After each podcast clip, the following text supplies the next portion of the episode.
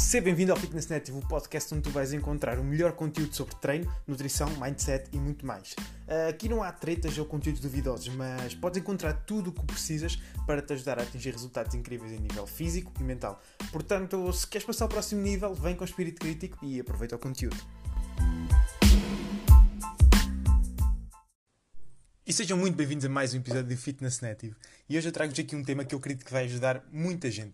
Apesar de muitos de vocês vão achar que não, mas lá no fundo, lá no fundo eu tenho vindo que cada vez mais existem pessoas com dificuldade em ganhar peso, e neste caso, quando eu falo ganhar peso, claro que queremos ganhar peso com qualidade e por isso ganhar maioritariamente massa muscular.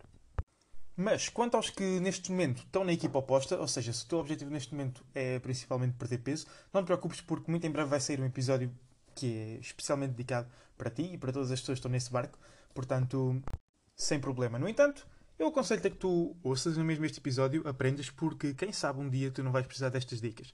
Se tu me segues no Instagram, tu viste o exemplo que eu dei de uma cliente minha que trabalha comigo há cerca de dois anos e ela há dois anos atrás pesava quase 100 quilos e hoje em dia está a passar por uma fase de messing, ou seja, o principal objetivo dela é ganhar peso, ganhar massa muscular. E quão insano isso é. Ou seja, se eu há dois anos atrás tivesse posto a fotografia dela de uma pessoa sedentária que nunca treinou, uh, que tem 30 ou 40 quilos para perder, e vos perguntasse qual é que era a probabilidade de ela um dia ter que passar por uma fase específica de aumento de peso, eu acho que muito pouca gente iria apostar que, que essa probabilidade era acima de 1%, talvez. Mas a realidade é que aconteceu. Nós perdemos todo o peso que tínhamos uh, definido. Uh, neste caso não foi um número específico, mas sim olhar para o corpo e perceber até que ponto é que seria plausível perder peso e até que ponto é que ela se sentiria bem.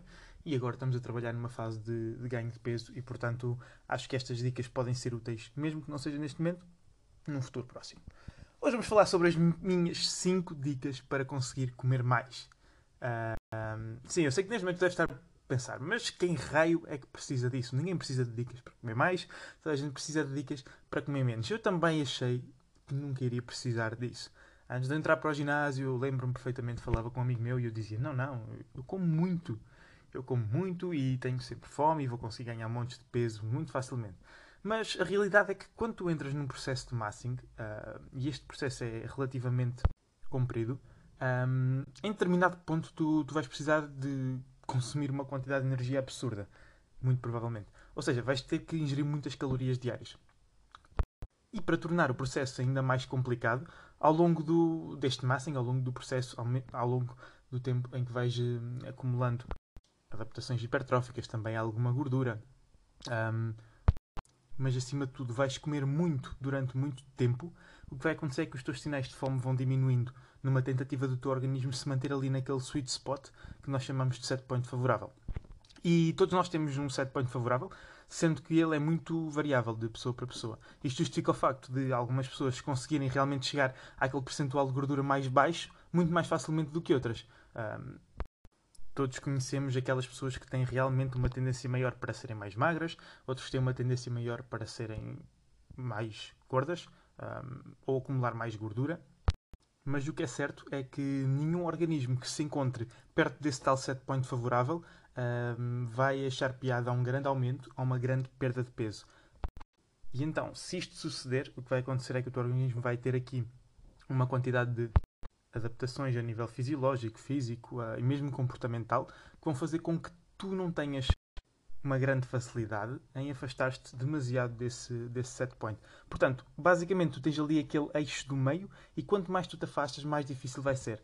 Uh, neste caso do, do ganho de peso, uma das adaptações é a diminuição dos sinais de fome e por isso aquelas 4 mil calorias que no início do messing eram bastante fáceis de atingir, provavelmente passado 3, 4, 5 mesociclos de ganho já não vão ser assim tão fáceis e se estendermos ainda mais, um, provavelmente vão parecer a coisa mais difícil do mundo e tu vais implorar para entrar numa fase de corte.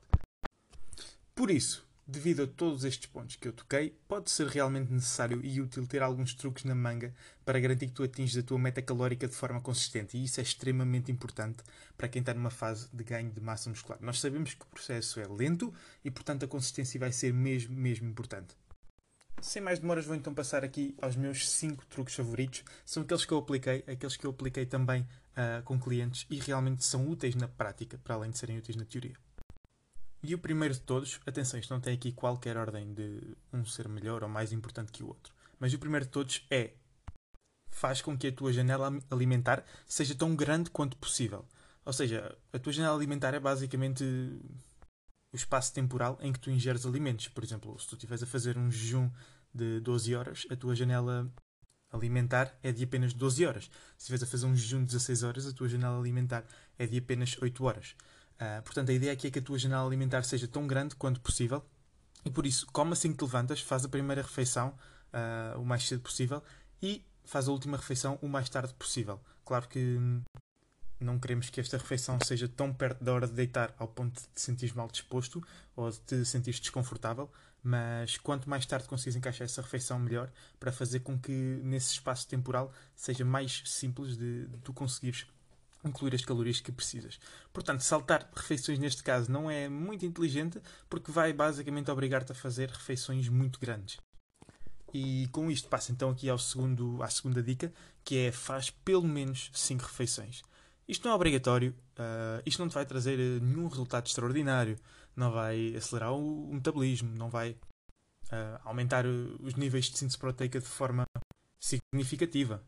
No entanto, pode-te ajudar aqui muito no fator da adesão, porque vamos imaginar assim hipoteticamente que tu tens 3500 calorias diárias para consumir. Achas que vai ser mais fácil fazer 5 refeições de 700 calorias ou 3 refeições de 1200 calorias? Claro que aqui o fator preferência vai entrar. Claro que existem pessoas que, cuja rotina simplesmente são três refeições, pequeno almoço, almoço e jantar, e provavelmente aí pode nem sequer ser uma boa ideia que te forces a mudar essa rotina. No entanto, se sentires que começas a ter dificuldade em comer refeições tão grandes, uh, fazer aqui um parcelamento maior pode ser bastante inteligente. A terceira dica é opta por incluir na tua dieta alimentos densamente calóricos. Um, se tu já ouviste o episódio sobre as calorias serem ou não todas iguais, já deves estar familiarizado com o conceito de densidade calórica, que é basicamente a, a quantidade de calorias que um alimento tem por 100 gramas e quanto maior for essa quantidade, maior é a densidade calórica. Portanto, um alimento com 700 calorias por 100 gramas é mais densamente calórico do que um alimento com 200 calorias por 100 gramas. Portanto, incluir aqui esses alimentos mais densamente calóricos pode ser uma boa estratégia e, por outro lado, pode ser também uma boa ideia não incluir uma quantidade absurda de frutas e legumes, por exemplo. Limita-te àquele consumo mínimo para abater os teus micronutrientes, o consumo mínimo que é considerado saudável, e não abuses muito destes alimentos porque são extremamente saciantes e no final do dia podem acabar por dificultar o consumo de todas as calorias diárias. Vamos imaginar uma refeição que tu vais fazer, por exemplo, ao almoço, e se numa fase de corte seria inteligente tu colocares, por exemplo, 200 gramas de legumes, será que em messing é assim tão inteligente? Provavelmente vais colocar aquelas 100 gramas e vais compensar as outras 100 com arroz, com massa, com batata, algo que seja mais densamente calórico. E com isto eu não quero dizer que tu não podes comer legumes e frutas, porque, como é óbvio, podes e deves. Um, no entanto, garanto que isso não te está a impedir de atingir o teu objetivo calórico diário. Ok, aqui a quarta dica uh, pode ser um bocadinho controversa, mas faz todo o sentido e é não ingiras mais proteína do que aquela que é necessária. E se numa fase de corte pode até fazer sentido chegar a valores mais altos, como 2,5 gramas por quilo de peso corporal, por exemplo. Uh, claro que isto vai ser sempre individual e eu não estou a fazer nenhuma recomendação específica. Um, por outro lado, uh, num messing não vais ter necessidades proteicas tão elevadas devido à existência de um excedente calórico, ou seja, tu tens um suporte energético muito maior uh, e as proteínas vão ser ali redirecionadas mais para o seu objetivo principal, que é um, a construção e reparação de tecidos. E aqui o facto de tu teres um consumo exagerado de proteína um, não te vai trazer qualquer benefício extra uh, e para além disso pode ainda prejudicar o teu processo no sentido em que este é comprovadamente o macronutriente mais saciante. Então, tu não vais querer nada que te imponha demasiada saciedade nesta fase. E então, 1,8 a 2 gramas por quilo de proteína, uh, se forem maioritariamente provenientes de fontes de alto valor biológico, serão perfeitamente suficientes e garanto-te que vão cumprir aqui a função de manutenção e construção de massa muscular na perfeição, ok? O único caso em que eu vejo que possa ser plausível trabalhar com valores superiores a este é naquele caso em que tu tens tantas calorias, tantas calorias para consumir, em que a contribuição dos teus alimentos que não são fontes de proteína, como por exemplo o arroz, o pão, os frutos secos e outros alimentos que, apesar de não ser fontes de proteína, têm até um aporte proteico considerável, uh, vão contribuir imenso. Então vamos imaginar Eu posso dizer que quando eu estive a consumir 5.000 calorias era extremamente difícil eu consumir menos de 2,5 gramas por quilo de peso corporal de proteína, que apesar de não ser necessário nessa fase, uh, era questão de adesão. E eu na altura fazia refeições do género 500 gramas de arroz com 70 gramas de frango. E 70 gramas para mim é mesmo muito pouco. Mas a questão aqui é que eu comia tantas calorias no geral que as pequenas contribuições dos alimentos não fontes proteicas, uh, somados ao final do dia, iam dar uma contribuição muito grande. Então há sempre que ter aqui este bom senso e perceber que lá está, um guideline é apenas um guideline e vai ser o teu guia inicial e não é algo que tem que ser definitivo, ok?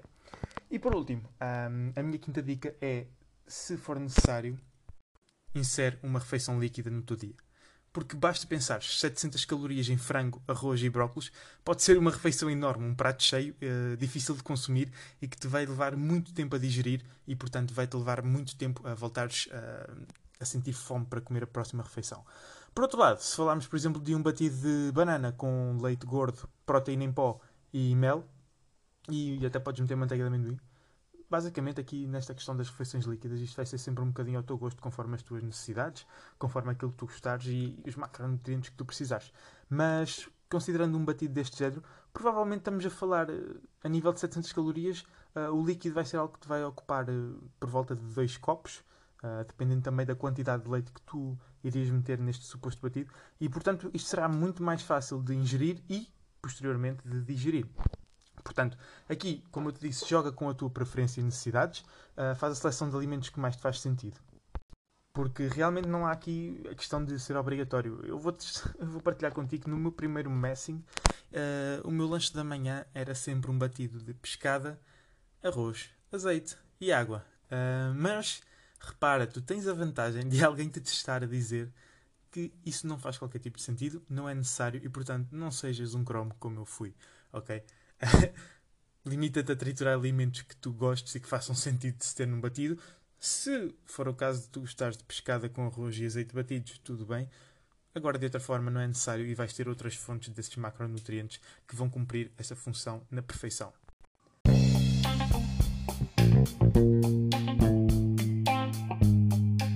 Ok, vamos fazer aqui uma pausa de um minuto só para te falar sobre o meu e-book Liberdade Alimentar.